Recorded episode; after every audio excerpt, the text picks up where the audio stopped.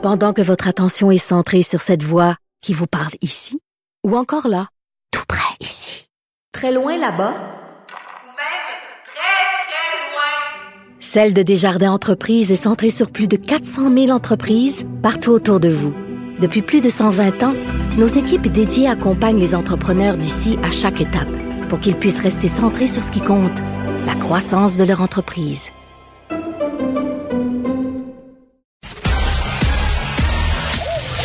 Geneviève Peterson. Elle réécrit le scénario de l'actualité tous les jours. Vous écoutez Geneviève Peterson. Cube Radio. On est avec Nicole Gibault. Salut Nicole. Bonjour Geneviève. Hey, écoute, avant qu'on se lance euh, dans le sujet très épineux de la semaine de relâche, euh, j'avais envie de te poser une question. Je parlais avec Benoît euh, Barbeau, virologiste, des, de ces nouveaux tests rapides qui vont être rendus disponibles dans certaines entreprises privées, c'est-à-dire des entreprises où les employés n'ont pas le choix d'être en présentiel.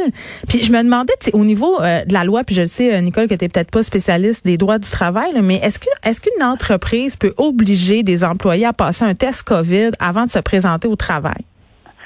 Moi, j'ai l'impression qu'il y a beaucoup de choses qu'on va apprendre avec. euh, Parce que en partant, là, on sait que lorsqu'on est en mesure d'urgence, la loi sur la santé publique euh, ouvre la porte, à, évidemment, à ce que le gouvernement puisse euh, faire des décrets, des règlements, des lois euh, et de les adopter. Et euh, si ça passe par un décret, à ce moment-là, euh, j'ai l'impression que là, il va y avoir toute une, une peut-être probablement quelque chose qui va se développer au niveau du droit du travail dans ce sens-là, mais on est vraiment dans un cadre très, très large. Là. Toute autre mesure, on va revenir quelques fois sur cette stipulation-là parce que la loi sur la santé et la sécurité publique euh, en mesure d'urgence 118, 123 qui oh, puis il y a un paragraphe dans 123 qui ouvre la porte sur le fait que le gouvernement peut prendre toute autre mesure afin de protéger. Et si on est dans le cadre et qu'on justifie euh, à ce moment-là, parce qu'on sait que, que, que le gouvernement a eu le droit de faire fermer les établissements, il a fait fermer les commerces. Alors, si on fait peut-être relation avec ceci, on se dit, ben, écoute, au pire aller, si les gens où il y a trop de gens qui veulent pas y aller, ou enfin si la, la compagnie ou l'endroit en question peut pas euh, rencontrer des exigences du gouvernement sur un test rapide, euh, afin d'éviter une éclosion. Parce que là, qu'est-ce qu'on va faire? On va balancer l'éclosion rapide à cause, évidemment, des variants pas possibles, ou on va y aller avec une, une directive ou un règlement euh, et une loi bien spécifique où on va fermer euh, l'endroit, point final. Ça va être délicat, là. Ben oui. J'ose espérer, j'ose espérer que quand on parle de test rapide, on verra pas que c'est une. Oui, oui c'est pas invasif là. Je vois pas pourquoi ça, un employé voudrait pas s'y plier, mais on le sait quand même euh, euh, qu'il y a quelques Québécois qui minimisent l'impact de la pandémie. Donc je me dis ah Oui. peut-être qu'il va y avoir une Mais coupe de, de situations où ça sera pas si évident que ça. Mais Geneviève, je te dirais que dans tous les cas, il va toujours en avoir qui vont essayer de le contester. D'ailleurs, on s'en va dans un autre sujet. Ah, mon Dieu, Il y a toujours attends. quelqu'un qui va contester, qui va contester, qui va contester. Oui, le- on, on a un vaste programme euh, de Oui. sujets de, de contestation. On, on va faire le tour. Euh, Semaine de relâche, surveillance accrue, là, euh, il y aura pas de barrage, mais quand même, euh, le gouvernement Legault, Geneviève Guilbeault a annoncé qu'il y aurait une présence policière accrue, plus d'effectifs sur le terrain. Euh, on va s'assurer là, que du 26 février au 7 mars, euh, que les mesures sanitaires soient respectées pendant la semaine de relâche. Mais moi, la question que je me posais, Nicole, parce que euh, bon, on est dans toute une discussion par rapport à l'application des règles sanitaires depuis le début de la pandémie. Puis souvent, le gouvernement, euh, en premier lieu, puis c'est normal, est dans un mode, on va avertir, on, on va sensibiliser les gens. Euh, moi, j'espère qu'on va remettre des constats euh, d'infraction à ceux qui vont se déplacer, par exemple, entre les régions, parce que c'est déjà commencé. On a déjà des histoires euh, avec certains motoneigistes. Donc, quand on me parle de surveillance, j'ai bien envie de savoir comment, comment concrètement on va l'appliquer, cette surveillance-là. je pense pas qu'on va émettre des constats d'infraction pour avoir changé de région. Ben, c'est ça qui n'y a est- pas d'interdiction. Ben, c'est ça.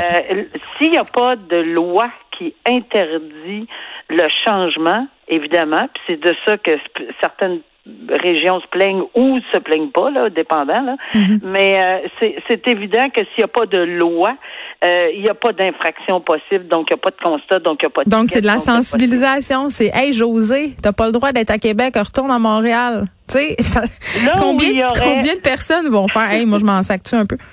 Oui, mais là où il y aurait un problème, évidemment, c'est que lorsqu'il y a une interdiction de faire quelque chose dans un dans le décret, par Mm. exemple, interdit de faire telle telle chose dans la restauration, pas plus que tant, interdit de dans de, de obtenir les adresses, faire ci, faire ça.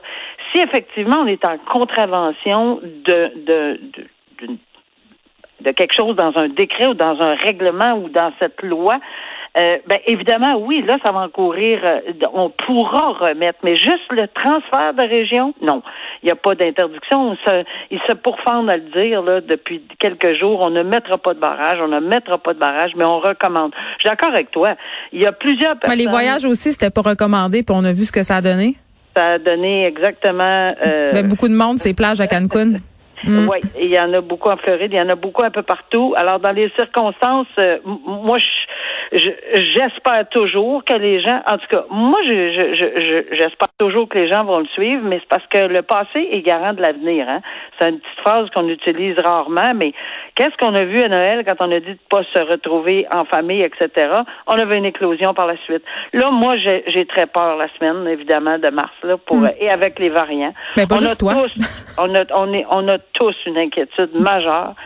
Et si les gens se responsabilisent, est-ce qu'ils ont eu assez peur? Est-ce qu'ils sont assez tannés ou écœurés, si on me permet Ben, l'expression? moi, je pense que c'est ça le problème. Les gens sont tannés, les gens sont écœurés, et je trouve, euh, puis je me poserai la question euh, plus tard avec Julie Marco à LCN. Moi, je me demande si François Legault est en train de perdre euh, cette popularité qui faisait que les gens suivaient beaucoup ce qu'il disait. Là, euh, Ben, je vais te dire que si après la semaine de mars, là, ils sont obligés de re- reconfiner. Ouais, ça mais, fera mais- pas, là. Mais, mais vrai, non, mais c'est parce que ça va être.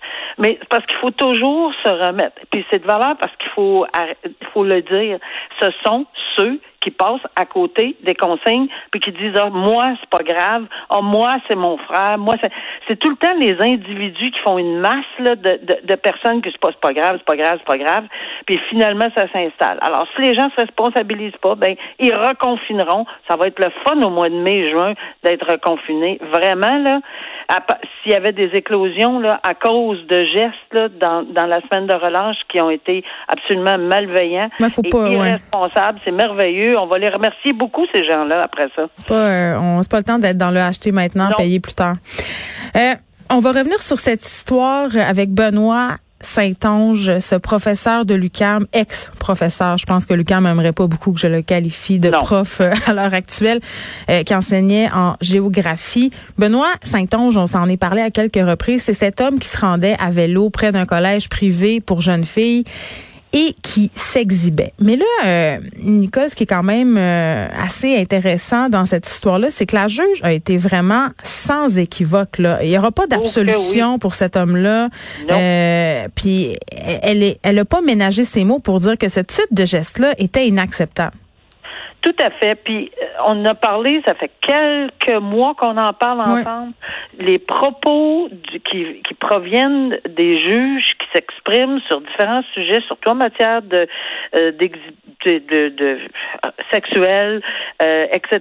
Là, toutes ces infractions de nature sexuelle sur des enfants, des mineurs, des peu, peu importe là, de, de nature sexuelle, je pense qu'il y a, il y a il y a une réserve, oui, j'en conviens là qu'ils ont des réserves sur. J'ai siégé assez longtemps, mais mais là, je pense qu'on s'exprime clairement. Là.